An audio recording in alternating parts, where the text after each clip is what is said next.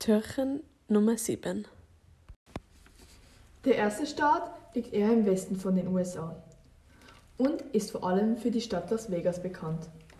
Ebenfalls befindet sich dort die berühmte Area 51, da Las Vegas bekannt für ihr Atombombenversuchsgelände ist. In diesem Staat hat es auch noch andere Sehenswürdigkeiten, wie den Red Rocky Canyon oder den Hoover Dam. Eine große Attraktion sind auch die verschiedenen nach Themen gebauten Hotels in Las Vegas. Die Landschaft in dem folgenden Staat ist eher trocken. Es gibt auch viele Sanddünen und Wüsten. Und die Täler sind eher tief gelegen. Hier herrscht eher ein trockenes Wüstenklima und es ist eher warm. Auch im Winter sind es nur 10 Grad. Durch arides Klima und versetzte Böden ist der Staat stark benachteiligt. In diesem Staat gibt es hauptsächlich Viehzucht und geringen Getreide-, Kartoffel- und Futteranbau. Es gibt auch eine spezielle Tradition in diesem Staat.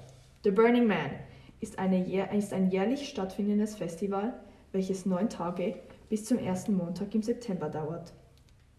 Die Kernveranstaltung ist das Verbrennen einer sich jährlich verändernden überdimensionalen Statue. Am 9. November wählte dieser Staat Joe Biden. Dieser Staat ist jedoch ein republikanischer Staat. Jetzt noch zwei Fun Facts. Mit über 150.000 Hotelzimmer hat Las Vegas die meisten Hotelzimmer der Welt. Und dieser Staat ist einer der weltweit führenden Goldproduzenten. Der zweite Bundesstaat liegt im Südwesten der Vereinigten Staaten. Es ist der sechstgrößte Staat in den USA.